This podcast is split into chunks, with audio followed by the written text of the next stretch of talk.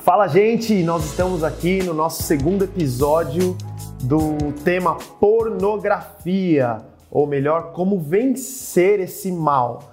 E eu quero começar lendo aqui. Se você, ah, se você não assistiu a semana passada, é, eu, por favor, eu peço que você assista antes de assistir esse daqui, para não ficar fora de contexto, para não, para não haver nada que você não entenda completamente. Tudo que eu estou falando aqui, eu estou falando à luz da palavra é, e eu quero aqui começar lendo um texto que é bem, bem feroz aqui, mas eu quero que eu leia com você aqui. Está lá em Hebreus 12, o versículo 4. Diz assim: Na luta contra o pecado, vocês ainda não resistiram até o sangue. Essa aqui é a versão NAA. Eu gosto da nova versão internacional que fala: vocês não resistiram até o ponto de derramar o próprio sangue. E aí o versículo 5: E vocês se esqueceram da exortação que lhes é dirigida como a filhos.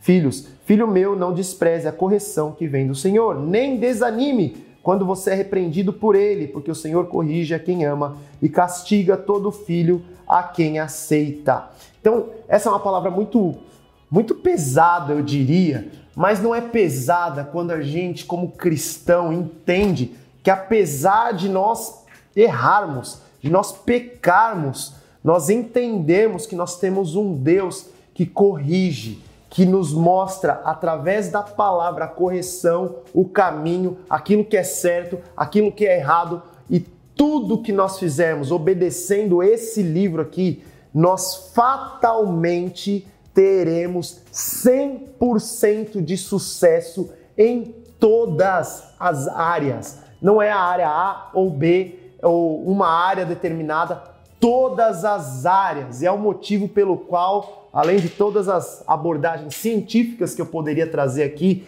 mas é o motivo pelo qual a minha fé não é uma fé somente, ah, eu tenho fé. Não. A minha fé é em Jesus Cristo, que nos deu, que nos dá todas as instruções necessárias para nós sermos bem-sucedidos em todas as áreas. E essa área é, que nós estamos falando aqui da pornografia não é diferente. Obviamente, eu não vou conseguir ler todos os textos que eu gostaria com vocês aqui, mas eu quero deixar aqui uma fome, em nome de Jesus, ser inspirado pelo Espírito Santo de Deus, para deixar uma fome, uma sede no teu coração e uma revelação para que você saiba que é possível você ter uma vida de vitória completa, 100% vitória com Jesus.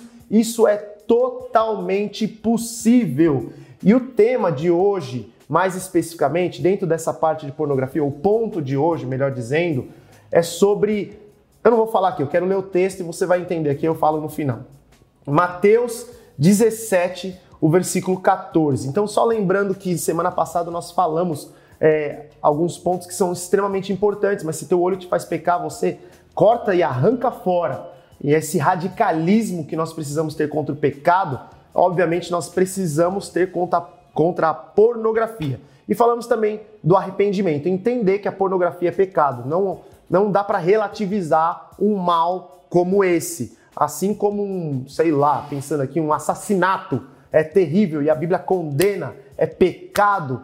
A pornografia também é pecado. E nós precisamos é, das. Eu vou te dar aqui ferramentas, mas também alguns textos bíblicos é, para que você não somente vença, mas abomine é, e ajude outros a andar em vitória também. Então, lá em Mateus 17, 14, diz assim: Quando chegaram onde estava a multidão, um homem aproximou-se de Jesus, ajoelhou-se diante dele e disse: Senhor, tem misericórdia do meu filho, ele tem ataques e está sofrendo muito. Muitas vezes cai no fogo, na água ou na água, respondeu Jesus.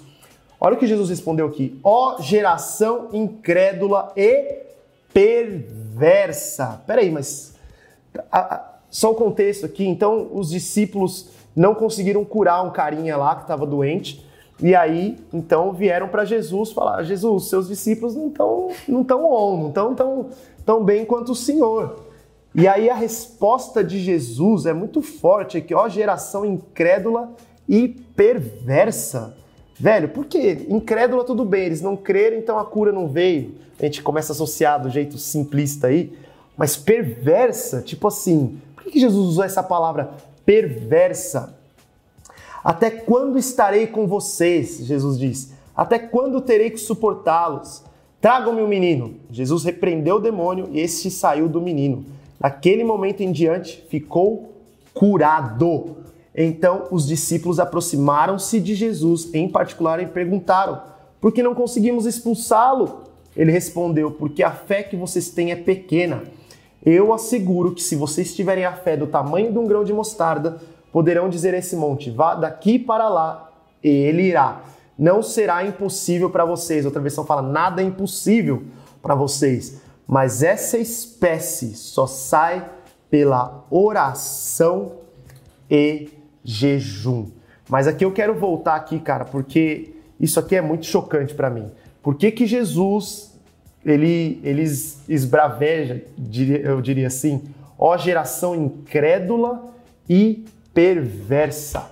Lembra que na semana passada nós lemos Mateus 5, 8, que diz: Bem-aventurados puros ou os limpos de coração, porque verão a Deus. Cara, a santidade está totalmente correlacionada, totalmente ligada com aquilo que vai sair de nós. A Bíblia fala que os nossos os olhos são a candeia do corpo. Se os nossos olhos forem bons, todo o nosso corpo será bom. E o que, que vai sair de um corpo bom? Vai sair milagres, vai sair sinais, prodígios, maravilhas, vai sair vitória, vai sair é, a luz de Cristo, vai sair conversões, vai sair avivamento. E a questão que eu estou falando para vocês, mas estou falando para mim também, se isso não tem acontecido através das nossas mãos, será que eu devo culpar a Deus que entregou o seu filho Jesus? Ou será que eu preciso ter autorresponsabilidade? Eu preciso olhar para dentro de mim e falar: ó oh, geração incrédula e perversa. E essa palavra perversa é muito forte, porque quando fala de perversão, você pensa no quê? A não ser no pecado. Pode ter certeza, tudo que veio à sua mente, quando vem é, sinônimos da palavra perversa, só vem coisas é, pecaminosas, pesadas, é, pecado que até o mundo considera terrível, é ou não é? E é o que Jesus disse, ó, geração incrédula e perversa. Por que, que Jesus disse isso? Porque os discípulos não conseguiram expulsar um demônio, cara. Olha que forte isso. E aqui, para mim, está muito claro que falta é tudo que nós falamos na semana passada, mas Jesus dá, dá um segredo aqui no final, da, daquilo que nós, da nossa luta contra o pecado e um segredo poderoso para andarmos sempre em vitória. E aqui eu vou dizer uma coisa que a Bíblia não diz, mas que eu estou dizendo, que inclusive na minha vida, a vitória contra todo tipo, todo tipo de imoralidade, todo tipo de moralidade. Eu nunca vi isso na vida de ninguém. Eu nunca vi ninguém vencer a imoralidade a não ser pelo jejum contínuo e pela oração. Eu nunca vi vitória plena se não fosse pelo jejum ou pela oração. E, gente, dentro disso eu queria falar de um ponto que eu tenho ouvido muitas pessoas falarem: ah, mas eu lutei durante muito tempo e não consegui vencer. Então eu creio que é assim mesmo. É, acho que Deus aprova, porque senão Deus teria tirado esse desejo do meu coração. Quantas pessoas eu não tenho ouvido, ah, mas eu nasci assim, é, eu sou assim, esse é o meu jeito. Isso, além de estar tá incutido por uma bolha de, de soberba, porque está mostrando claramente que a pessoa não está disponível ou não quer mudar. As pessoas que dizem isso geralmente é porque não querem mudar. É, e principalmente de acordo com a Bíblia, quando a Bíblia diz que nós vamos ter muitas lutas aqui na terra e a, a, a, a luta contra a carne é uma luta contínua. Poderia, de novo, pegar vários textos aqui para comprovar o que eu estou falando, que eu não estou inventando, tá? Eu estou falando que a Bíblia está falando. Inclusive, o apóstolo Paulo, né? Fala que orou três vezes para Deus tirar o espinho na onde, aonde o espinho, né? Na carne dele. E estava lá, continuou lá, pelo que a gente entende, até a morte do cara estava lá. Então essa luta era constante. Muita gente diz isso, ah, eu nasci assim, ah, eu sou assim, ah, esse é o meu jeito.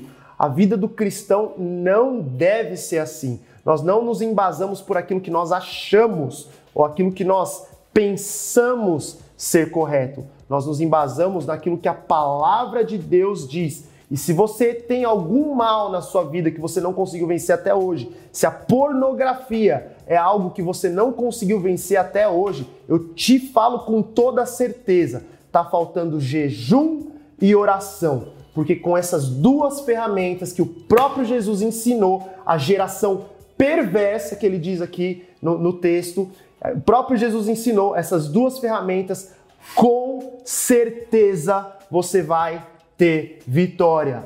Aí a minha pergunta para a gente terminar aqui essa parte é: o quanto você tem jejuado? O quanto você tem orado? Eu desejaria ter entendido isso mais cedo na minha vida. Porque eu lembro quando eu tinha, sei lá, 16 anos, 17 anos, eu lembro, já contei para muita gente isso. Eu lembro que eu estava tava em casa sozinho, acho que eu tinha uns 17 anos. Tava em casa sozinho com um menino, né, com aqueles hormônios à flor da pele. E eu lembro que e eu já tinha me convertido e eu lembro que na minha mente começou uma luta na minha mente. Eu não lembro nem se era para para ir ver pornografia, se era só uma luta da mente. Eu confesso que eu não lembro qual era a luta exata, mas era nessa área de, de imoralidade. Eu lembro que era uma luta tremenda e, e aí eu lembro que eu resolvi fazer o seguinte: eu estava sozinho em casa, a casa dos meus pais era bem grande. Eu me ajoelhei, eu lembro até onde eu me ajoelhei e comecei a gritar: Jesus! Jesus! Eu lembro até hoje, cara, que foi como se um manto viesse em cima de mim, assim, eu senti pum. Eu lembro que eu sozinho em casa caí no chão assim, chorando, e eu senti o Espírito Santo de Deus sobre a minha vida naquele momento. Foi a ferramenta, eu não sabia ainda tão profundamente do jejum naquela época, mas foi a ferramenta que eu tinha, era o que eu sabia. Eu lembrei da, do cego lá de Jericó gritando: Filho de Davi, tem misericórdia de mim. E eu lembro que foi o que eu comecei a fazer. E cara, naquele momento começou um processo de cura, de libertação na minha vida, que até hoje, com 37 anos, eu lembro lá atrás, 20 anos, 10 anos atrás, 20 anos atrás, eu lembro, o cálculo tá errado aqui, 20 anos atrás, né? É, 17 anos, é, eu lembro dessa cena porque foi algo que foi muito poderoso. E se eu estou falando para vocês que é possível ter a vitória, tá aqui um exemplo vivo disso. Eu tenho conversado com outras pessoas que venceram é, esse e outros males, cara. Mas de novo, eu nunca vi alguém que não aplique é, é, com muita frequência a oração e o jejum na sua vida. O jejum que eu estou dizendo, você pode e deve sim fazer jejum de redes sociais. Está te fazendo mal, corta e lança fora. Deve fazer jejum de Netflix e tudo,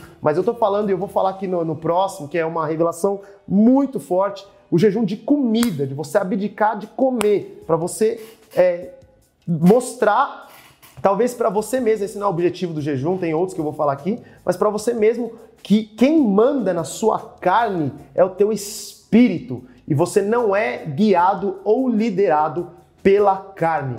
Então, a minha última pergunta aqui, novamente: o quanto você tem jejuado?